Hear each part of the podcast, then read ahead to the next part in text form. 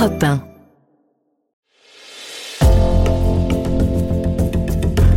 Bienvenue au cœur de l'histoire. Je suis Virginie Giraud. Colette est l'une des plus grandes figures de la littérature du XXe siècle. Elle est devenue célèbre en écrivant la série des Claudines, puis elle s'est illustrée sur scène et dans le journalisme. On lui doit une soixantaine de livres et plus de 2000 articles. Son œuvre est si importante qu'elle a été la première femme française à recevoir des funérailles nationales. Mais aujourd'hui, c'est la jeunesse de Colette que j'ai envie de vous raconter. Elle a su s'affranchir des codes de la société du 19e siècle et s'affirmer comme écrivain. C'est cette histoire de jeunesse passionnante et pleine de rebondissements que je vais vous raconter dans un récit en deux parties. La jeunesse de Colette ou la conquête de la liberté. Épisode 1 Un bijou tout en or. Nous sommes au Moulin Rouge le 3 janvier 1907. Le tout Paris est venu assister au spectacle Rêve d'Égypte dans lequel se produit Colette, la femme du célèbre écrivain Willy. L'autre comédienne sur scène est la marquise de Morny, nièce de Napoléon III. Ses amis la surnomment Missy. Qu'une auteure scandaleuse monte sur la scène d'un music hall, ça passe encore. Mais une aristocrate, ça sent déjà le scandale. Noir dans la salle. Les feux de la rampe s'illuminent. Le spectacle commence. Missy apparaît sur scène habillée en homme. Les plus conservateurs dans le public grincent déjà des dents, mais on a déjà vu des actrices comme la grande Sarah Bernard jouer des personnages masculins. Le scénario est simple. Missy interprète un égyptologue qui tombe amoureux de la momie qu'il vient de découvrir et son amour la ramène à la vie. La momie se lève et commence à se débarrasser de ses bandelettes dans une danse lascive.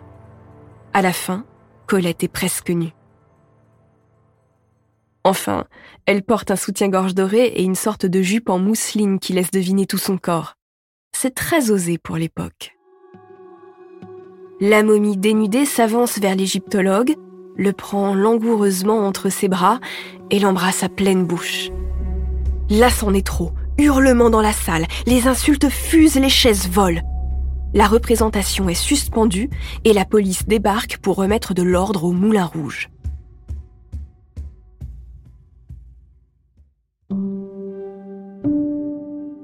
Sidonie Gabrielle Colette naît le 28 janvier 1873 à 22h30 à Saint-Sauveur-en-Puisay, dans Lyon. Ce bébé, le futur écrivain Colette, est le fruit de l'amour de ses géniteurs. Pour mieux comprendre son histoire, il faut que je vous parle de ses parents, Sidonie, on dira Sido, et Jules Colette. Petit flashback. Nous sommes toujours à Saint-Sauveur-en-Puisay, un charmant village de Bourgogne, mais nous sommes en 1860, 13 ans avant la naissance de Colette. Jules Colette vient de s'installer dans le village comme agent de l'administration. Cet ancien capitaine des Zouaves, un corps d'infanterie légère française basé en Algérie, a été amputé d'une jambe après une blessure à la bataille de Melegnano en 1859. Cette bataille opposait l'Empire français à l'Empire d'Autriche. Dans le village, le capitaine croise souvent Sido, une jeune femme mariée à un alcoolique qui la frappe. Mais c'est un homme riche, alors à l'époque, ça suffit à être considéré comme un bon mariage. Malgré la stabilité financière que lui offre son époux, Sido n'est pas heureuse. Elle s'autorise à tomber amoureuse du capitaine retraité. Cette liberté est une véritable transgression sociale. Les gens du village découvrent leur relation. On commence à raconter que le fils de Sido, Achille, n'est pas celui de son mari. Le 30 janvier 1865, le mari de Sido meurt et laisse derrière lui une veuve de 30 ans avec un bel héritage. Une fois le délai de viduité légal passé, Sido et Jules se marient le 20 décembre 1865.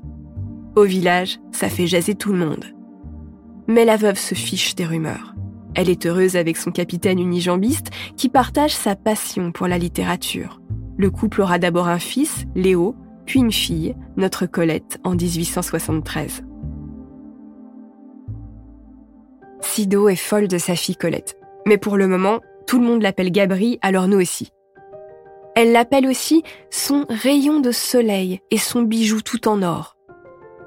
Sido couve sa fille et lui donne une éducation qui n'est pas du tout en phase avec les attentes de la société à la fin du 19e siècle. Gabri grandit dans une maison bourgeoise pleine de livres. Les Colettes se ruinent en littérature et la fillette a le droit de lire tout ce qu'elle veut. Le dimanche, Gabri va à l'église avec sa mère.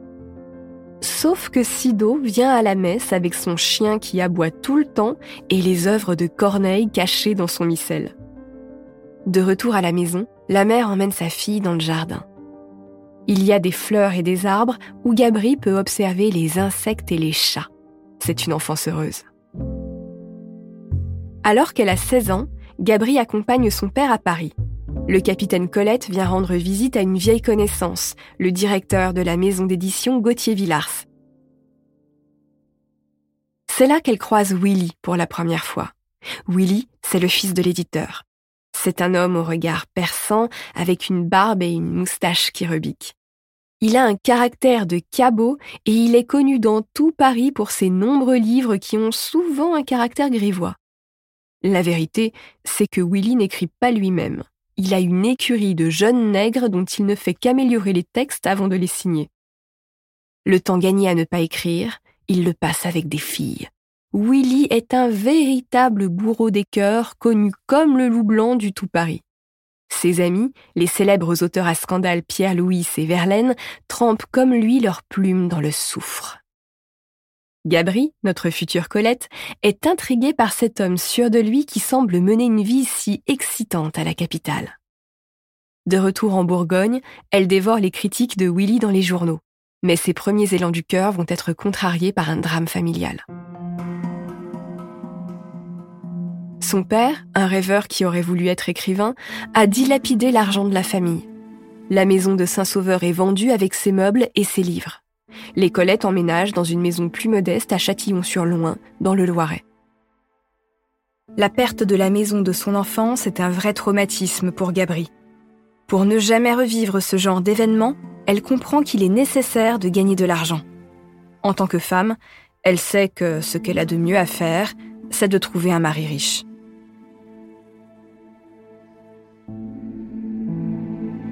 À l'occasion d'autres voyages à Paris, elle commence à fréquenter Willy. Le bourreau des cœurs tombe sous le charme de sa gosse, comme il l'appelle. Il l'épouse alors qu'elle n'a aucun bien, aucune dot. On peut considérer ça comme une preuve d'amour. Le mariage est célébré dans l'intimité à Châtillon-sur-Loing le 15 mai 1893. Gabri a 20 ans et Willy en a 34. Maintenant qu'elle est mariée, on va commencer à appeler Gabri Colette. Le couple emménage dans le deux pièces de Willy situé au 55 quai des Grands Augustins. Il surnomme lui-même son appartement le Vénusberg, parce que c'est plus une garçonnière qu'un logement. Mais Colette n'a pas encore tout à fait cerné la personnalité de son mari. Elle est émerveillée par la capitale et la vie mondaine qu'elle découvre grâce à lui. Willy connaît tous les cercles littéraires et artistiques. Séducteur plein de panache, il est l'homme que tout le monde invite et il forme désormais avec Colette le couple que les Parisiens s'arrachent. Colette est presque une curiosité.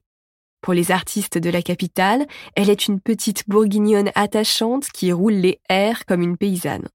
Et puis, elle a un charme fou avec sa manière de regarder les gens par en dessous, avec ses grands yeux clairs, son visage aux angles un peu pointus, ses lèvres fines, étirées par un sourire mutin, et son grain de beauté sur la pommette droite.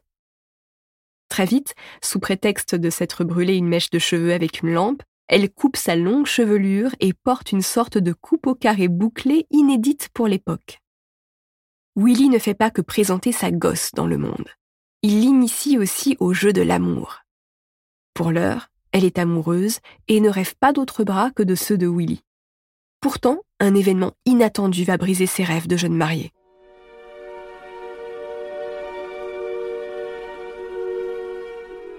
Un jour de 1894, une lettre anonyme lui annonce que Willy la trompe. Colette est tellement bouleversée qu'elle en tombe malade. C'est un véritable chagrin d'amour qui la plonge dans les affres de la dépression. Elle a même des pensées suicidaires. Elle va si mal qu'elle part quelque temps se réfugier à Belle-Île pour fuir le tumulte de la capitale. Pour la sortir de sa mélancolie, ses amis lui suggèrent d'écrire. Alors Colette prend la plume. Elle fabrique un personnage d'adolescente qui lui ressemble. Le livre s'intitule Claudine à l'école. Willy le lit, le trouve gentil mais sans grand intérêt et le met dans un tiroir.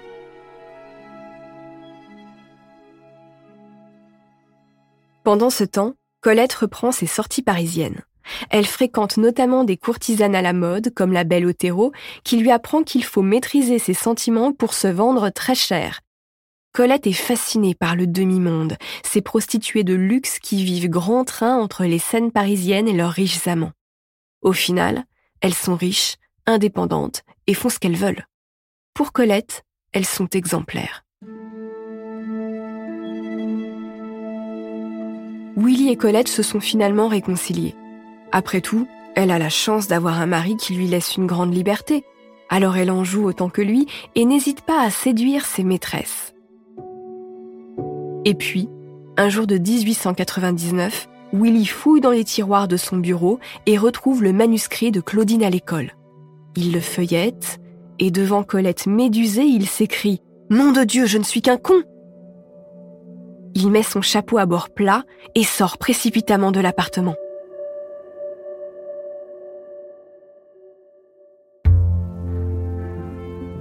Pour découvrir la suite de ce récit en deux parties consacrées à la jeunesse de Colette, rendez-vous sur votre plateforme d'écoute préférée.